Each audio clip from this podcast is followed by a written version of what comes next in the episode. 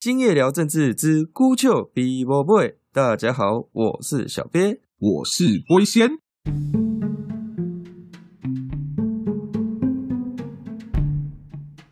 哎，龟仙啊，最近那个我的脸书啊，就跳出旧闻回顾啊，然后就告诉我说，哦，这个三年前哦，三年前你有写一篇文章讲子午谷奇谋，那你为什么讲这个子午谷奇谋呢？就是因为当时。突然聊三国历史，这个 YouTuber 都在讨论魏延的子午谷奇袭长安这个计谋哦，到底合不合理？那当时大多数 YouTuber 都觉得哦，诸葛亮比较审慎哦，魏延都在乱搞哦，戏杀他如果这样搞，蜀汉就没了。然后你那时候看到了，就非常为魏延抱不平啊，觉得他这个最后被那个弄死啊，已经很可怜了啊，死了之后还要被大家这样子。呃，不明不白的耻笑哈，你也看不下去，就声称啊，你要写一个系列文啊，子午谷系列文来证明这个魏延是对的。然后之后你就写了一篇说，那个魏延的计谋是，他要透过子午谷奇袭长安。那因为夏侯茂呢，他很弱，他很胆小，魏国主将夏侯茂会逃走哦。他逃走之后呢，魏延就带着这个五千。兵马，然后五千这个后勤人员呢，哦，就坚守长安，坚守到这个大部队带粮草辎重到长安这样子。所以问题是，他有没有办法守住嘛？然后你就说，很多批评者都说，长安几十万人的大城，怎么可能用区区五千到一万人守住呢？那你就提到说，当时的城池里面都有个这个要塞啊，然后说长安这个要塞叫做小城。这几千人呢，就躲到这个小城里面哦，然后就可以长期的固守哦，固守这个三个月绝对没问题，这样哦，那大部队就可以过来过来接应了。然后结果这篇文结束之后呢，就下面很多网友都很期待啊，我们就等了三年了啊，你到底什么时候系列文还要继续出啊？呃，没有时间了，我现在连。想要写俄乌战争的评论，从普丁出兵的第一个礼拜就想写到现在，仗都快要打完了，我都还写不出来。我还记得去年五月的时候，我原本也想写一篇在讲民进党的。防疫宣传战的事情拖到现在，防疫也都快要防完了，都已经准备要开放台湾新那个叫什么台湾新模式嘛，还是什么？对我都还写不出来啊！不是啊，你总是要有一个交代啊，不然我们这些连友等你等那么久。好，就基本上我说的这个小城，其实就有点类似。欧洲近现代的要塞的概念，就是其实差不多从大概呃路易十四之后的欧洲吧。那个时候他们互相攻击的时候，他们进攻一座大城的时候，他都不是直接在那个大城的市区爆发战争，而是在城市的近郊会有一个要塞。那基本上那个要塞并不是在市中心，而是在近郊。可是，如果攻城的军队不把这个要塞拿下来的话，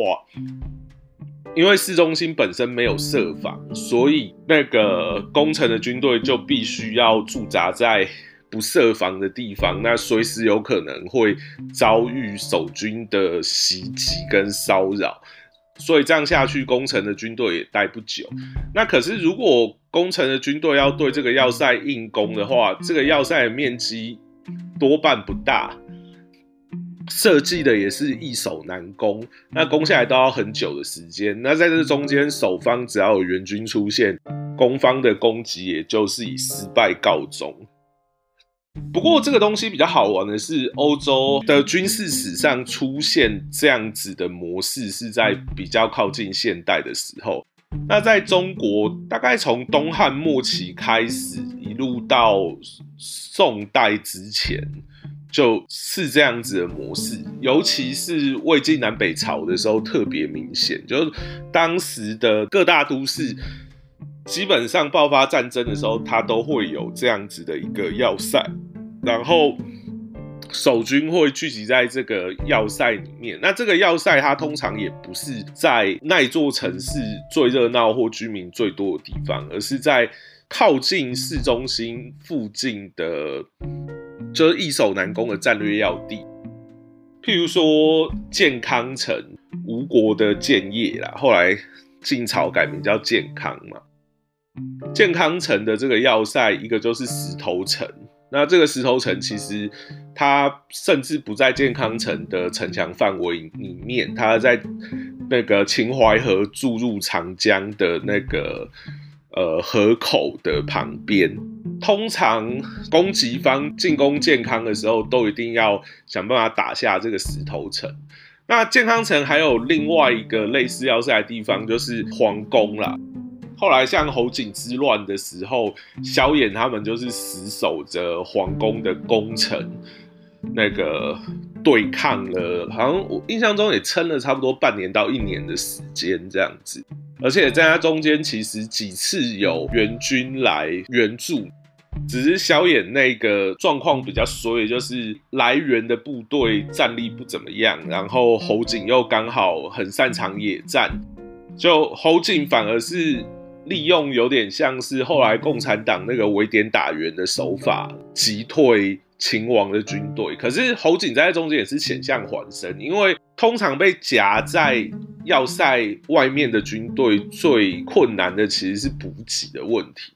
那当时侯景补给撑得住，是因为他同时派人跑到健康附近比较富庶的那个区域，一直去掠夺打草谷。来维持军队的补给，所以他在没有其他补给来源的情况下，可以包围攻城那么久。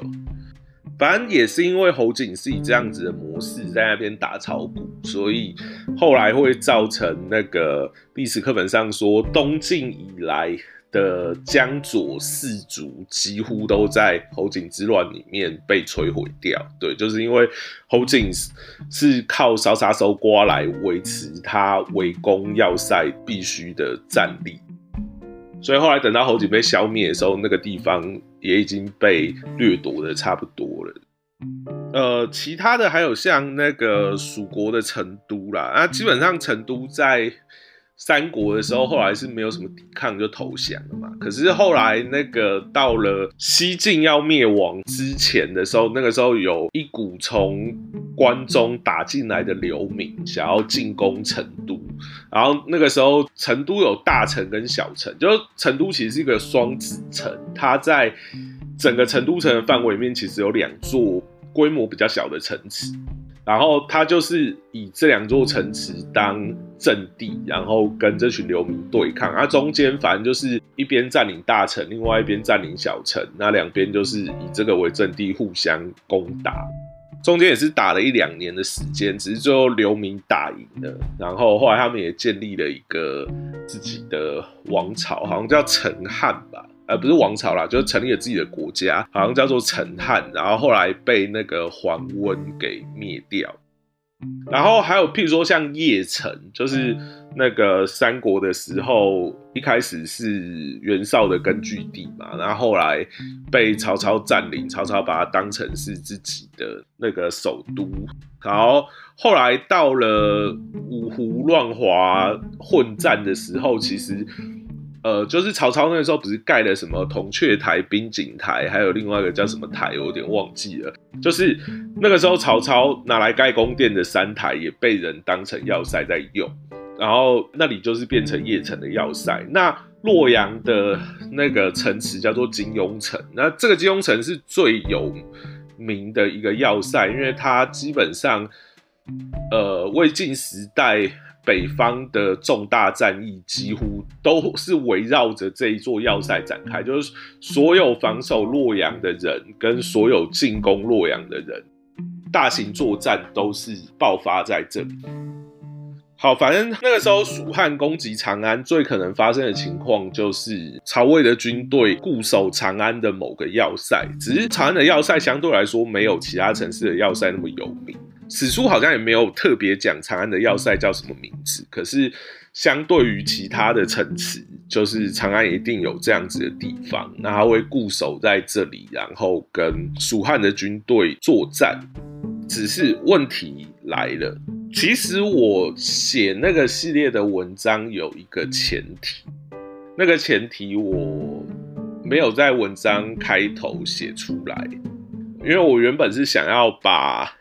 前面的这个知识基础铺垫完，就是当时的工程站是围绕着一个要塞、一个小城在进行的这个知识给前提给铺垫完，我接着才要去讲我整篇文章的规划。那基本上我整篇文文章的规划是这样，我不认为魏延奇袭长安百分之百会成功。应该说，这整件事情就子午谷奇谋跟诸葛亮北伐，不管选的是魏延的方案还是诸葛亮自己的方案，基本上失败的几率都高于成功的几率。只是选魏延的子午谷奇袭的方案，可以把成功的几率拉到近五成，就是大概一半一半。可是选诸葛亮的方案是。绝对爆死，一点机会都没有。基本上，我这篇文章的前提是选诸葛亮必败，选魏延胜率一半。那很多人可能会以为是哦，选诸葛亮能够比较稳健的获胜，那魏延是一个奇袭会获胜。可是大家想的可能都是获胜的几率比较高，可是并没有，是两边都偏向失败，只是用魏延的方法可以把。呃，失败中的成功几率拉到五成，那诸葛亮是完全没有机会，任何情况都不可能成功。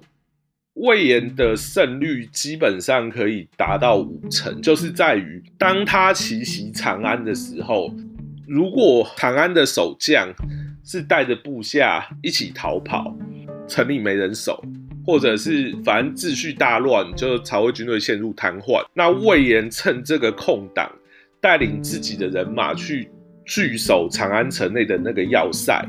然后在那个要塞里面对抗曹魏从关中以外，也就是洛阳也好啊，还有像那个凉州也好啊，反正就是从各地来的军队。魏延死守在这个小城，然后等这些军队来攻击，然后等待诸葛亮的大军翻过秦岭来救援，然后双方进行决战。这是。唯一有机会把胜率拉到五成左右的情况，可是这当然不是必胜，因为这中间有两个变数，会让魏延还是有一半会失败的危险性。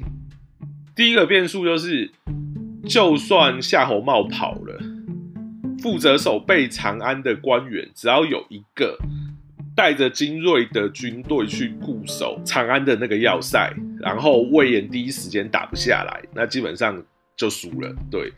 而且发生这种状况的几率不低，因为从曹操的时代，其实曹魏选拔官员都选拔的很精锐，而且尤其曹操派去经营关中的，像是魏乙，还有呃以书法闻名的钟繇这些人，他们其实。同时具备谋士、文官跟武将的能力，尤其是在跟马超、马腾这些关中势力对抗的过程里面，很多曹操派去的官员都有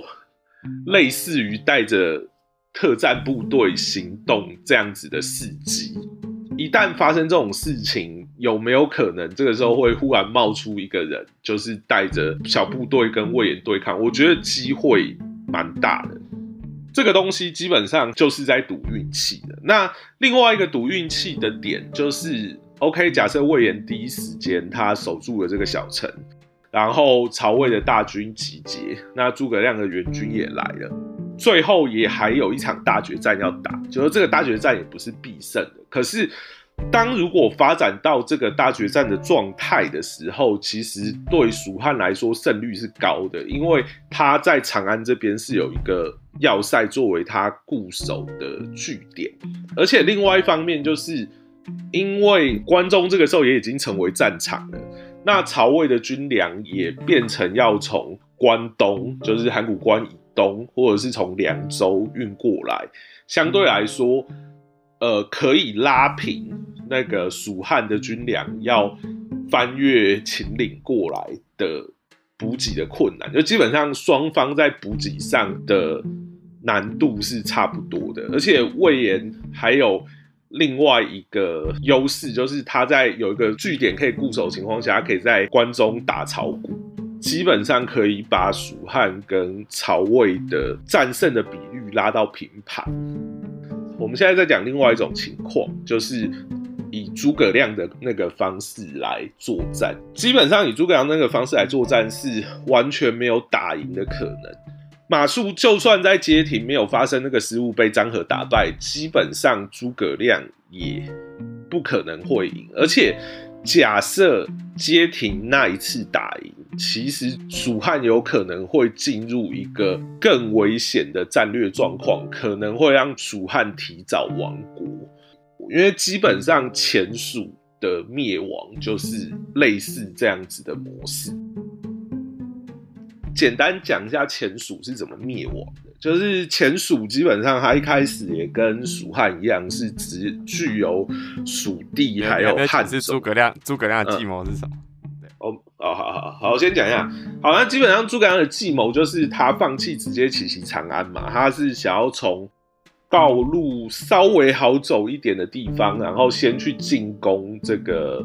雍州。那基本上雍州就是。关中附近，尤其是关中西边这个陇右的地区，呃，诸葛亮的盘算是因为陇右这个地区的那个粮食很丰富，可以给养他的大军。他只要先在这边打下来，然后他就能够有充足的粮食，然后补给他的军队，然后他就可以再以这边为根据地，慢慢的去进攻长安。就是基本上这个是诸葛亮的想法。好，可是其实这个想法是非常危险的。不过诸葛亮后来这个想法并没有成真，因为马谡在街亭战败之后，蜀汉就没有真正完全实际控制过陇右，所以蜀汉后来的状况就是每一次对陇右发动进攻，然后两边在陇右对阵，然后打一打，蜀汉粮食吃完撤走，就是一直重复这样子的过程。那所以后来很多的人。替诸葛亮惋惜，就是那个时候马谡如果没有犯下那个错误，他在第一次攻击的时候，因为诸葛亮发动第一次攻击的时候，其实第一时间曹魏其实陷入了恐慌性的瘫痪。他其实一度是有控制这个陇右的，只是后来张合带兵反攻的时候，那个马谡没有守住，所以大家就会替诸葛亮惋惜，说如果当时有守住的话，诸葛亮的这个盘算就可以成真。可是我后面要证明，基本上诸葛亮这个盘算若成真了，蜀汉会更早灭亡。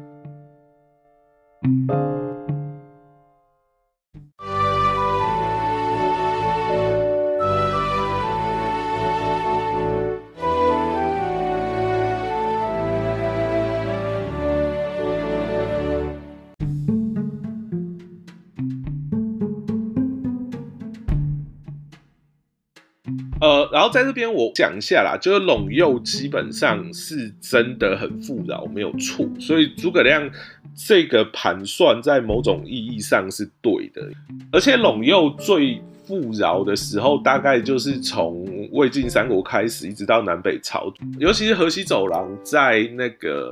魏晋南北朝的时候，一次可以出现好几个国家打来打去，就是基本上那个地方的粮食生产跟经济力是足以撑起好几个国家在那边混战，而且混战完，他还没有很快就崩溃，他后来在唐代还是很富饶的地方。资通鉴在唐玄宗的时候，曾经有过一段记录，就是呃，在安史之乱发生之前，陇右经济的极盛期是，你骑着马出长安，一路走到玉门关，中间村落是连着的，田地也是连着的，就是你不会看到有任何荒野或是水草不足的地方。另外还有个例子是那个前秦的时候，王猛。曾经跟苻坚说要他去进攻凉州啦。那那个时候其实他们也有爆发一个辩论，说当地的水草充不充足。可是最后真的打去之后，发现当地的粮食生产跟水草不止充足，还超过他们原本的预期。好，反正就是这些例子都证明诸葛亮的这个盘算有他的道理。可是诸葛亮有个漏算，这个漏算会让他更惨。那我现在就要来讲这个漏算是什么。有一个很好拿来比较的例子是那个前蜀的灭亡。那个时候就是五代十国，大家都会被梁、唐、晋、汉、周嘛。啊，这个后梁跟后唐那个时候就在那个北方混战。那这个时候前蜀就趁机浑水摸鱼，他就想要那个慢慢的拿下长安。那基本上前蜀他后来作战的计划就是按照。诸葛亮当初没有实现的梦幻计划，先派兵攻打就是陇右这一块地方，他攻下了秦、城、街三州，就是基本上就是陇右这一块都被前蜀打下来。那前蜀后来在这个地方就是设置了秦州。因为那个时候前蜀在开国皇帝王建死掉之后，那个政局有点混乱，所以那个时候的政局后来就是宦官当道。那当时的一个大宦官王承修就被皇帝派去那个新打下来的这个秦州，然后在那边当节度使。那后来那个宦官呢，他为了要巴结皇帝王忠衍。他就派人跟王忠衍说：“这个秦州盛产美女啊，而且这个王承修因为是宦官嘛，他很了解皇帝的喜好，就是劝皇帝玩美女，顺便北伐。然后他还进献花草树木图，跟皇帝说：你看这个地方就是。”那个又漂亮，山川又美丽，然后又美女，然后还可以北伐，一举数得啊！全天下最好的事都给王忠衍遇到了。好那王忠衍听了就心花怒放，那就是又可以北伐，然后又可以玩美女，对，这天底下所有的好事都被他得到了。江山美人两相宜呀。对对对对对，于是这个王宗衍就带着军队浩浩荡荡的要去秦州玩，只是那个时候呢，南唐也已经统一北方，然后决定要灭掉前蜀。后唐？不是不是，我等下我想一下怎么讲。不管后唐对前蜀，还是假设诸葛亮打下陇右之后。的曹魏对诸葛亮，这个时候曹魏跟后唐都占据一个优势的形式，叫做内线作战。后唐跟曹魏他们的军队都集中在长安这边，那他同时有两个目标可以打，一个是往西去打陇右，一个是往南去打蜀地跟汉中。呃，前蜀跟诸葛亮，他面对的形势叫外线作战，就是他同时要防守两个地方，一个是他的大本营老巢，就是蜀地；另外一个是他要巩固他新攻下来的陇右。所以内线作战的军队，它有一个优势，就是它可以随时。改变他进攻的方向，来调动处于外线的军队。就是外线的军队，他要透过比较困难的交通线，尤其是蜀地要连通到陇右，基本上那个交通线是非常困难，因为他要绕过那个蜀汉的时候，那边叫阴平五都，那那个地方其实到今天都还是不太好走的地方，因为那个那。秦岭山脉在那个地方会慢慢连到青藏高原，就是那个地方是非常难走，比那个汉中通到长安还要更难走。如果说诸葛亮真的打下了陇右的话，曹魏只要天天派兵去骚扰陇右，然后弄得诸葛亮要把主力带去守陇右。这个时候，曹魏只要忽然奇袭蜀国，那基本上蜀国就准备要灭亡。就到五代十国前蜀，基本上就是被后唐用这样子的打法给快速的消灭。后唐的打法就是他先派一支偏师去进攻那个秦州，就是陇右这一块地区。那那个时候，王忠衍带着人从成都慢慢晃过去的途中，听说了这个那个后唐的大军也出发，正在进攻秦州，而且战况不利。所以后来王宗衍就下令全军快速的要去增援秦州。原本是想要出来郊游慢慢去的，忽然之间就是变成要那个轻装兼程的赶去援救。结果出了剑阁之后，在汉中那边就跟那个准备消灭前蜀的后唐军主力遇个正着。然后双方发生了一场会战，前蜀打输了，然后就连剑阁也守不住，然后就一路被推进去，然后前蜀就灭亡了。刚刚前面提到那个宦官王承修是秦州的节度使嘛，后来他听到那个王忠衍来救援他的军队在剑阁外面大败之后，他其实也蛮忠心的，他就想要带着。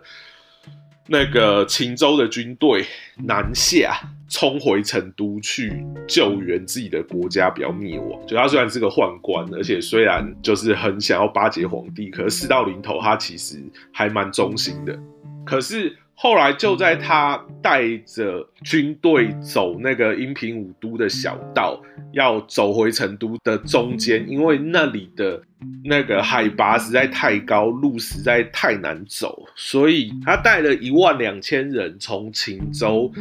日夜兼程要回成都救援，最后好不容易走到四川盆地的时候，只剩下两千人，基本上一万人都在中间死光。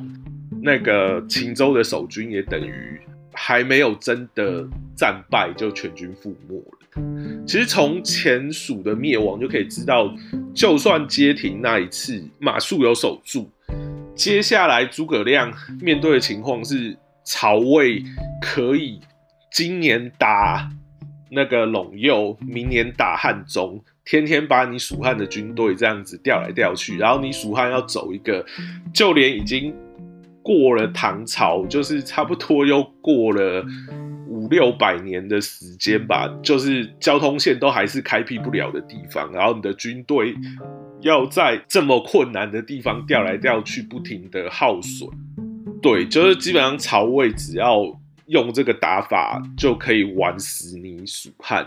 而且这还是在蜀汉每一次都挡得住曹魏的进攻的情况下，慢慢这样被消耗掉。如果有一次出现意外，就是只要有一场战役打输，就会像前蜀那样一下子就灭亡了。诸葛亮那种打法，不要说是成功啦，就是反而是加速亡国的打法，走的是一个必亡的路线。就算那个陇右水草丰美，你打下来你也守不住。然后你如果硬要守住，你等于是你的军队。年年都要被从蜀国的天险里面逼出来。秦岭原本是你的防卫阵地，在这个时候会变成你最大的交通阻碍，然后把你玩死。哦，所以就是差在这个战略主动性啊，就是说他原本想说啊，我拿到这一块，我用这边的资源，然后来支援我的这个补给的问题。然后甚至那边还有这个少数民族啊，羌人可以骁勇善战的应用，像董卓西凉军直攻这个洛阳，他本来想的很美那样，但是事实上他一过去进入陇右，因为陇右是一个呃所谓的河西走廊啊，就是从西边的商路、丝路这样子一直过来，然后到长安这样，那反而你是一个一个很难防守的一个地方。那这时候长安的守军就有这个呃充分的这个战略主动性，他要打陇右也可以，他要打这个汉中也可以，反正这么多条路他会选，他搞不好的长安可以来一个呃子午谷奇袭汉中嘛，有没有？那对啊，对啊，对啊，对啊，对，就像前前蜀就这样子，就直接遇到，然后就被干爆了。对啊，这个时候诸葛亮就很尴尬。他如果真的要守住陇右，他的主力年年就是要守在那个地方。那你这个时候汉中跟蜀汉本地就长空城。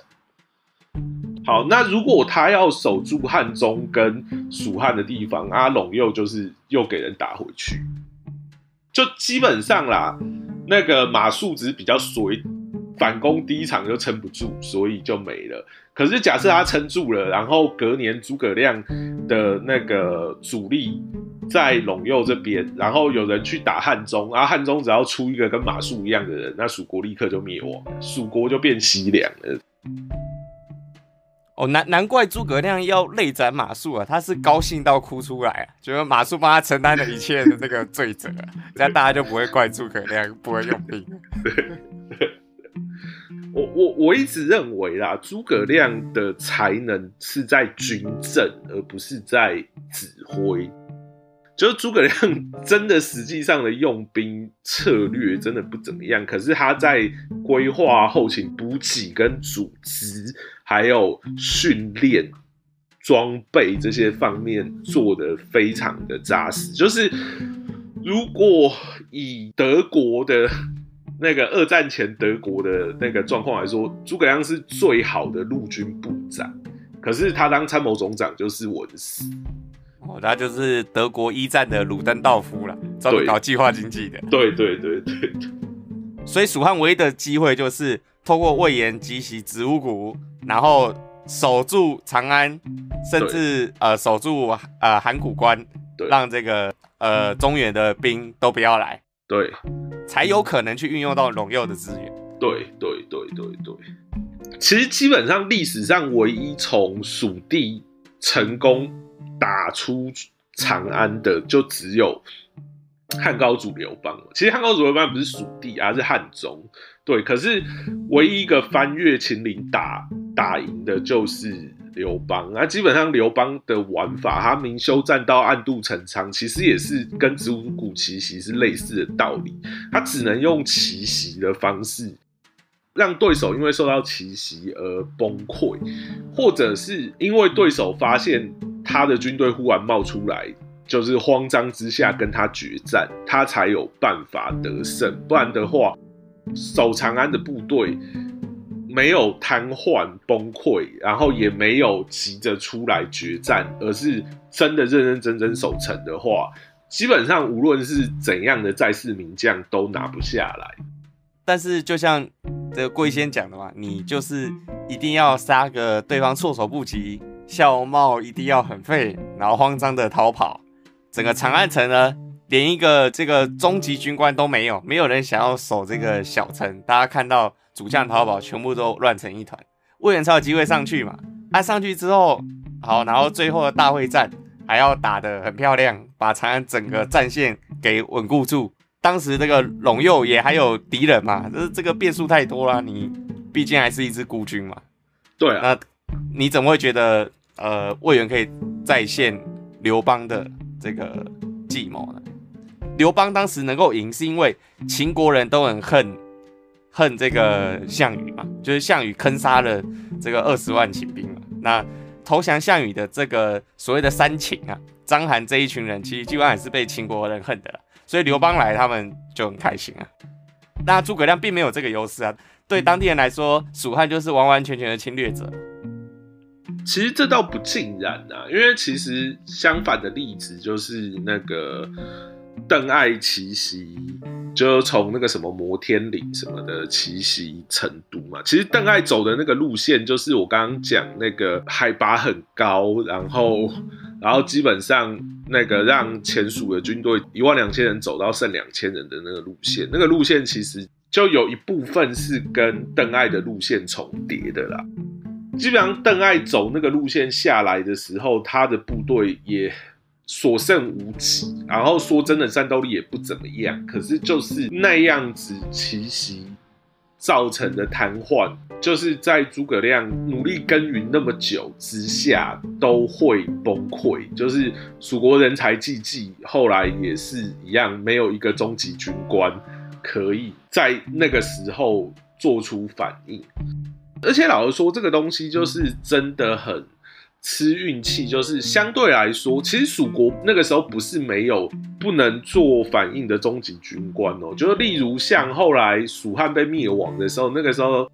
蜀国有一个将领叫罗宪，那他那个时候是守在白帝城那边，就是吴国其实趁蜀国灭亡的时候，一度也想要来捡便宜，可是后来就被罗宪打退。那罗宪那个时候，他等于是一支孤军，因为他后方已经被曹魏给灭掉了，然后他一个人守在白帝城，他后有曹魏，前有东吴，他都还是守住。后来罗宪是在确定就是蜀汉真的再起不能之后，他也跟曹魏投降。所以基本上蜀国那个时候也不是没有那样子的。中级军官人才，可是赌这个运气，就是他有没有在关键的位置上。譬如说像罗宪，他当时就不在成都，他就是在白帝城，所以他只挡得住那个东吴浑水摸鱼，可他没有办法救蜀汉不亡。而且你说有没有矛盾这件事情，其实也都有矛盾。就譬如说像诸葛亮把蜀汉治理的不错，可是其实蜀国在地的民众跟外来的刘备政权之间也还是有一些矛盾嘛，就譬如说像当时的那个乔州哦，他写了一个什么仇国论，反正就是对蜀汉来说，刘备就是外来政权，而且你还压着我们克重税练兵，然后逼我们北伐。就这其实基本上蜀汉人民经历的跟台湾的人在白色恐怖经历的是类似的一个状况，而且。就刘备入蜀完，其实有发生过类似二二八事件的屠杀。就那个时候有一段记载，是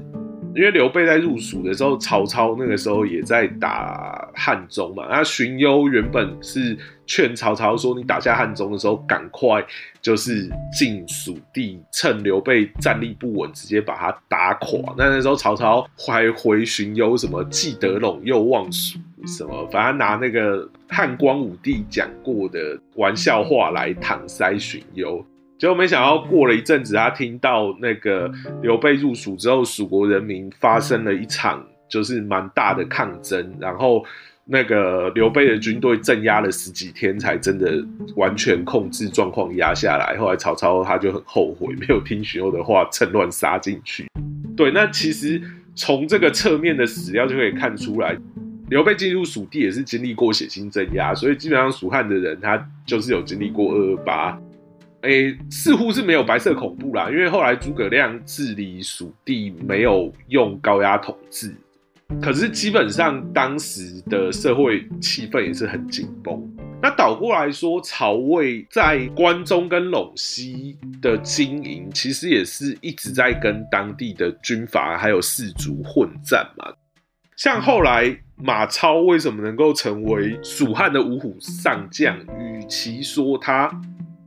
真的在蜀汉有什么战功，倒不如说他其实就是一个号召陇西还有西凉关中的居民反抗的活招牌。基本上他就是当地的土豪跟家族势力。刘备会给那个马超。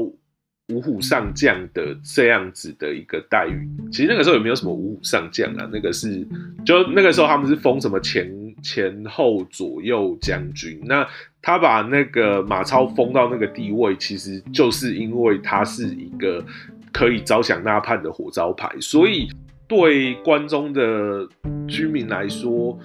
曹魏跟蜀汉通通都是外来政权啊，其实也没有什么谁是侵略者啦，就是每个都是侵略者啦，每个都是外来政权啊。所以其实这样想想，其实关中的人、蜀汉的人，其实都跟台湾人一样很可怜的，都是悲情的人民。好啦，诸夏独立唯一解。